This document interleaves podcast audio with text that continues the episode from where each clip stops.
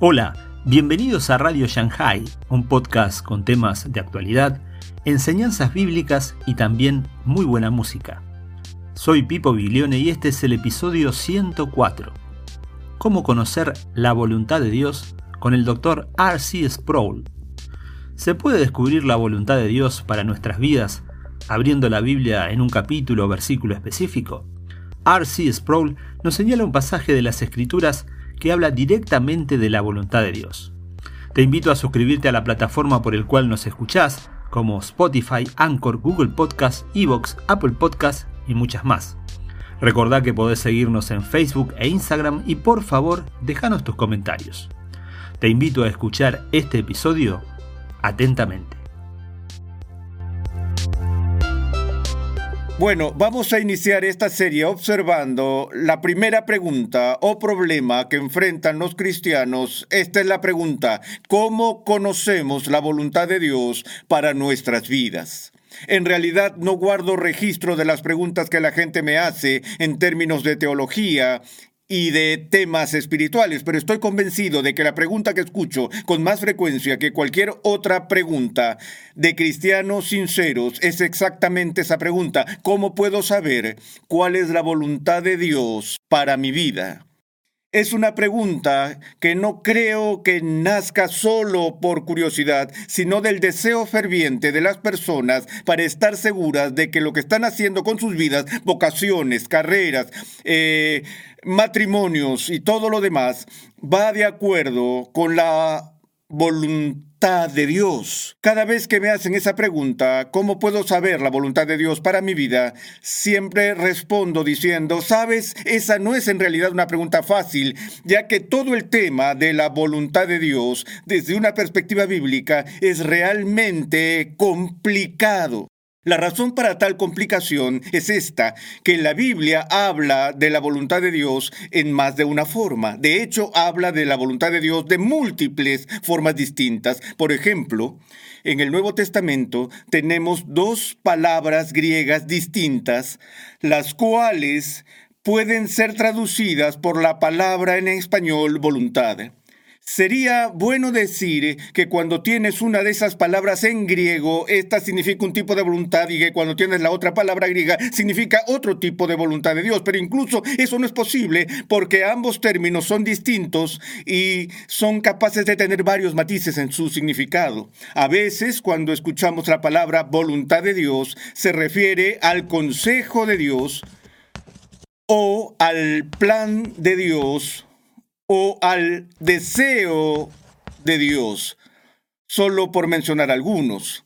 Cuando vemos esto desde la perspectiva teológica, nos encontramos envueltos en todo el trabajo de hacer distinciones sutiles que todo teólogo tiene licencia para hacer.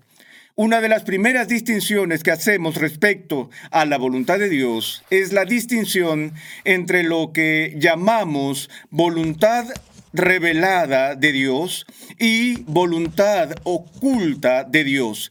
En términos técnicos hablamos sobre la Deus revelatus y la Deus absconditus. Ahora, esas son solo palabras elegantes para estos conceptos distintos. Empecemos por el último. El Deus absconditus se refiere a lo escondido, oculto de Dios. Usamos la palabra en español esconderse cuando alguien malversa los fondos de un banco y luego huye y esconde y se esconde con el dinero. Va y se oculta. El Deus revelatus, por supuesto, solo se refiere a lo que Dios ha revelado. En el Antiguo Testamento vemos que las escrituras dicen, las cosas secretas pertenecen al Señor nuestro Dios, mas las cosas reveladas nos pertenecen a nosotros y a nuestros hijos para siempre. Es decir, entendemos que Dios nos ha revelado muchas cosas a través de las páginas de la Sagrada Escritura, así como en la naturaleza, pero no nos ha revelado todo lo que conoce. Hay cosas sobre Dios, sobre sus planes, sus operaciones en el universo y su gobierno de las cosas de los hombres que ha decidido no revelarnos y que permanecen ocultas Muy a menudo cuando la gente viene y me dice, ¿cómo puedo conocer la voluntad de Dios para mi vida? Eh, me asalta la duda, así que los detengo y les digo, me están preguntando de cómo conocer la voluntad oculta de Dios. Si es así, y tengo que mencionarlo brevemente por un segundo, la respuesta simple a la pregunta de conocer la voluntad oculta de Dios es, uno, no puedes conocer la voluntad oculta de Dios porque está oculta. Y segundo, no es asunto tuyo. si, si, Dios quisiera convertirlo en un asunto nuestro, entonces por supuesto que revelaría su voluntad oculta. ahí es donde Calvino una vez hizo la observación, cuando Dios cierra su boca santa, desistamos de nuestra indagación. Además, reconocemos que en el Antiguo Testamento había prohibiciones muy fuertes que Dios le dio a Israel contra la adivinación, hechicería, prácticas de ocultismo y de magia, las que en muchos casos eran impulsados por el deseo del pueblo de conocer el futuro antes de que acontezca. De hecho, esta era una actitud de incredulidad en el sentido de que el pueblo no estaba dispuesto a confiar en Dios en relación con el futuro desconocido, aparte de lo que Dios prometió con respecto al futuro. Ellos querían ser más específicos, querían conocer sus horóscopos, querían saber cuál sería su destino o suerte en el día de mañana. De nuevo, debemos tener cuidado de que en nuestro deseo de saber la voluntad de Dios, no crucemos la línea para incursionar en cosas en las que Dios nos ha prohibido participar. No debemos jugar con los adivinos ni las prácticas de magia y ocultismo. La segunda distinción que encontramos en la teología y que a menudo se confunde es la distinción entre lo que llamamos la voluntad activa de Dios y la voluntad pasiva de Dios. Ahora, a veces eh, estas categorías se expresan de otra manera, de hecho, un poco más técnicamente, en términos de lo que llamamos la voluntad decretiva o la voluntad permisiva. Es importante comprender la diferencia entre estas dos. Cuando hablamos de la voluntad activa de Dios o la voluntad decretiva de Dios, o incluso a veces llamada la voluntad soberana de Dios, en lo que estamos inmersos en este punto es una discusión de esa voluntad de Dios por la cual Dios soberana y absolutamente por la fuerza de su propio poder hace que se lleve a cabo todo lo que Él desea. Cuando Dios crea el universo por el puro poder de su mandato, mediante un em-, imperativo divino, Él dice, sea la luz, y hubo luz. Nada puede resistir la voluntad decretiva de Dios. Es esa voluntad soberana de Dios la cual por la pura fuerza de la necesidad, porque es su decreto, ciertamente debe cumplirse. Ahora, todo lo que necesitamos saber sobre la voluntad decretiva de Dios lo tenemos revelado en las páginas de las Sagradas Escrituras. Sabemos que fue por el consejo determinado de Dios, por su plan soberano desde el principio de los tiempos que Cristo vendría en la plenitud de los tiempos y debería dar su vida como sacrificio por nosotros. Eso no fue un accidente cósmico, ni fue algo tardío en la mente de Dios, sino que fue parte de su decreto divino. Él lo decretó y él lo llevó a cabo.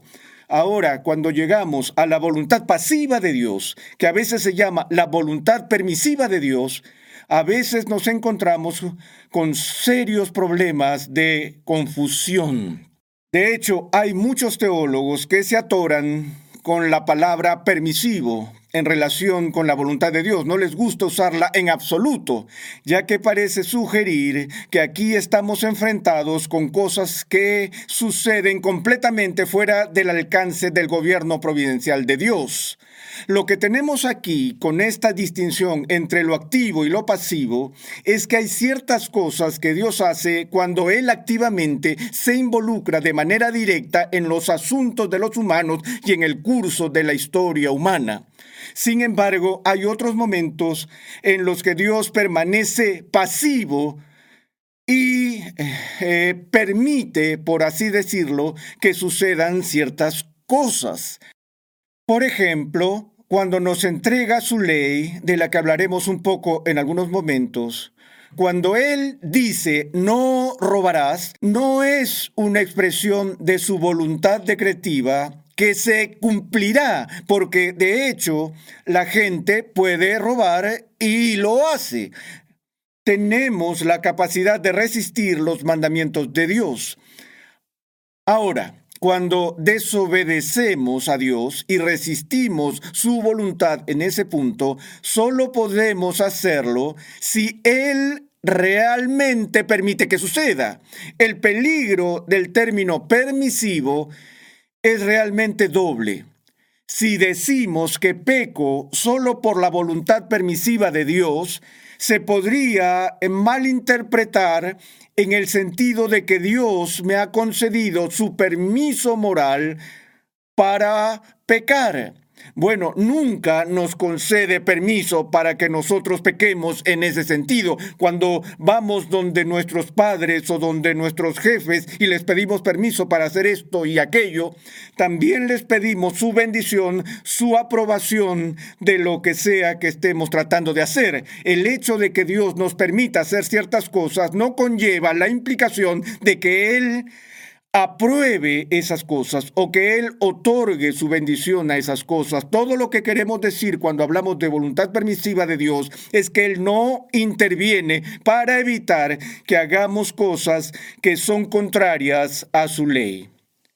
Ahora, el otro peligro que tenemos con este término de la voluntad permisiva de Dios es que a veces pensamos que debido a que Dios está pasivo, él está completamente desinteresado, como si hubiera cosas que pasan en nuestras vidas y en este mundo totalmente fuera del alcance del gobierno y la providencia de Dios, que Él permanece pasivo, que es un espectador celestial, que tal vez está alentando que las cosas vayan bien en este planeta, pero que no puede intervenir para detener las cosas que están sucediendo y está en el cielo eh, retorciendo las manos mientras observa cómo se desenvuelve el drama. No, recuerden que cuando hablamos de la voluntad pasiva de Dios o la voluntad permisiva de Dios, todavía estamos hablando de la voluntad de Dios.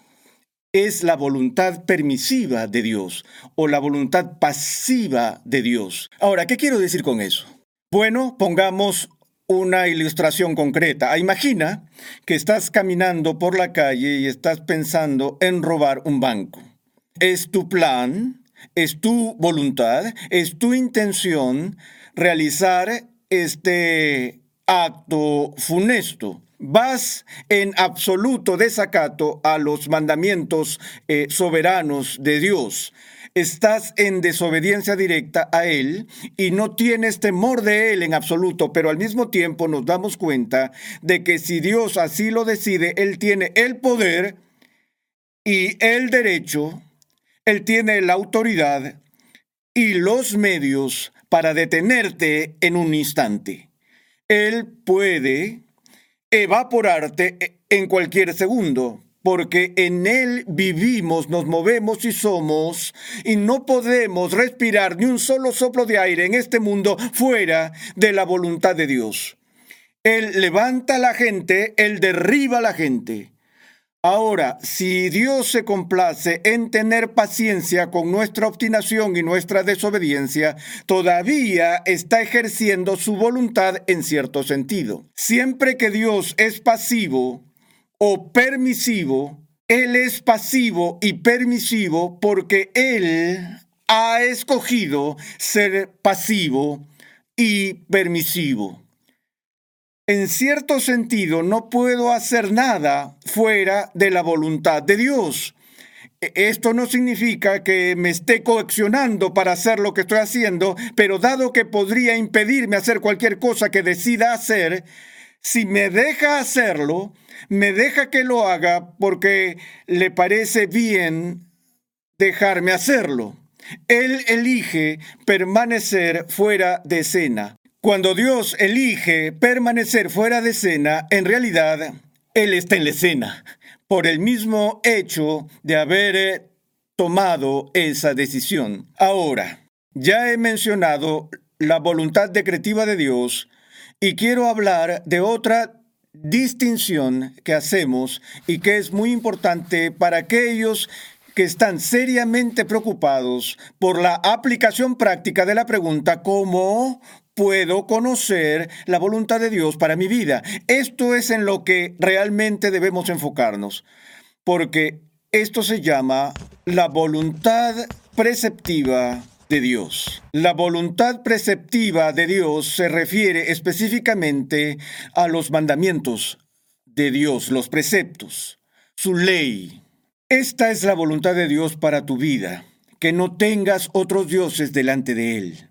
Esta es la voluntad de Dios para tu vida, que no te hagas ninguna imagen tallada.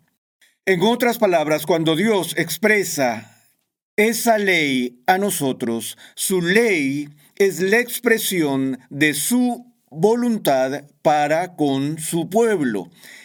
Él está legislando sus mandamientos mediante los cuales ata nuestras conciencias e impone obligaciones absolutas sobre nosotros. Ahora, por lo general, cuando la gente viene a mí y me dice, ¿cómo puedo conocer la voluntad de Dios para mi vida? Ellos están luchando con ciertas preguntas, como ¿debería ser contador, panadero o constructor de casas? Ellos quieren saber, ¿debería casarme con Carla o debería casarme con Marta? Ellos quieren saber, ¿debería vivir en Madrid o debería vivir en Bogotá?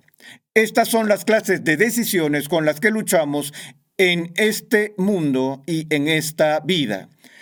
Con frecuencia lo que respondo a esto es, entiendo que estás preocupado por estas cosas y es perfectamente correcto estar preocupado por estas cosas.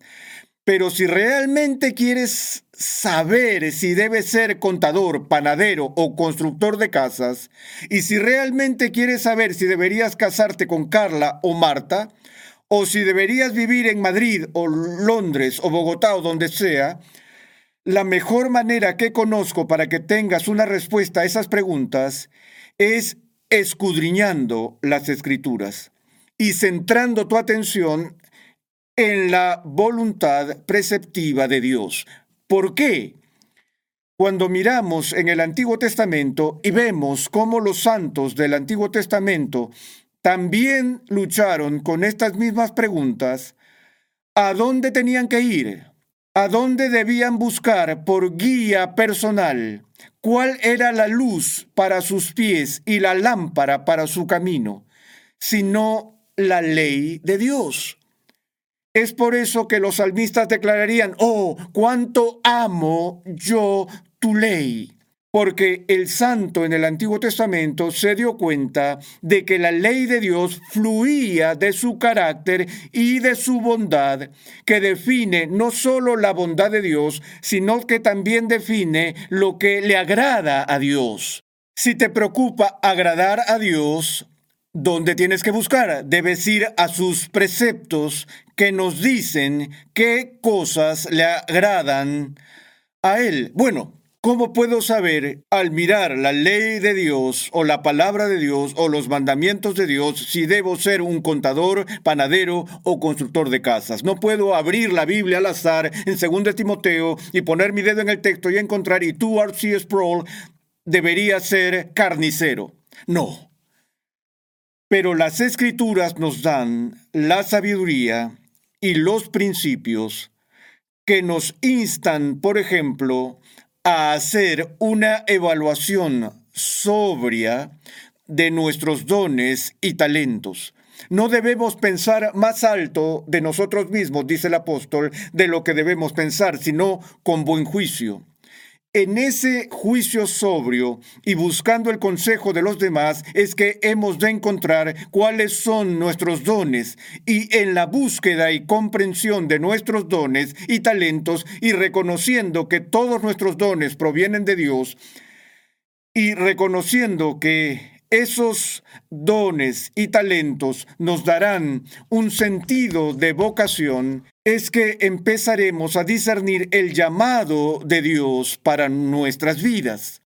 Ahora, leemos en las escrituras algo que es difícil, no difícil de entender, pero difícil de aplicar cuando estamos luchando con la pregunta, ¿cuál es la voluntad de Dios para mi vida? La Biblia responde a esa pregunta en un sentido último, directo y simple. Esta es la voluntad de Dios, tu santificación. Déjame decirlo de nuevo, esta es la voluntad de Dios, tu santificación. Si sabes lo que Dios quiere de tu vida, lo que quiere es una vida de obediencia, quiere una vida de santidad, quiere una vida de consagración a Él. Ese es el principio general por el cual todo lo demás debe medirse. Jesús mismo lo expresó exactamente en esos términos cuando dijo, buscad primero. Y la palabra que nuestro Señor usó allí es la palabra griega protos Aquí la fuerza de la palabra primero no es simplemente primero en orden secuencial, sino primero en orden de prioridad, primero en orden de importancia. Buscad primero el reino de Dios y su justicia, y luego qué. Entonces todas estas cosas os serán añadidas. En otras palabras, lo que dice Jonathan Edwards creo que es correcto, que la búsqueda del reino de Dios y de su justicia debe ser la actividad principal y central de nuestras vidas. Si fijamos nuestros rostros como pedernales hacia esa meta de buscar la justicia del reino de Dios, nunca tendremos que preocuparnos por la voluntad de Dios para nuestras vidas, porque esta es la voluntad de Dios, nuestra santificación, nuestra conformidad con la imagen de Cristo. Lo que Dios quiere, la voluntad de Dios para ti, lo que le agrada a Dios es tu obediencia. Pongamos nuestra atención allí y dejemos el resto a la providencia de Dios.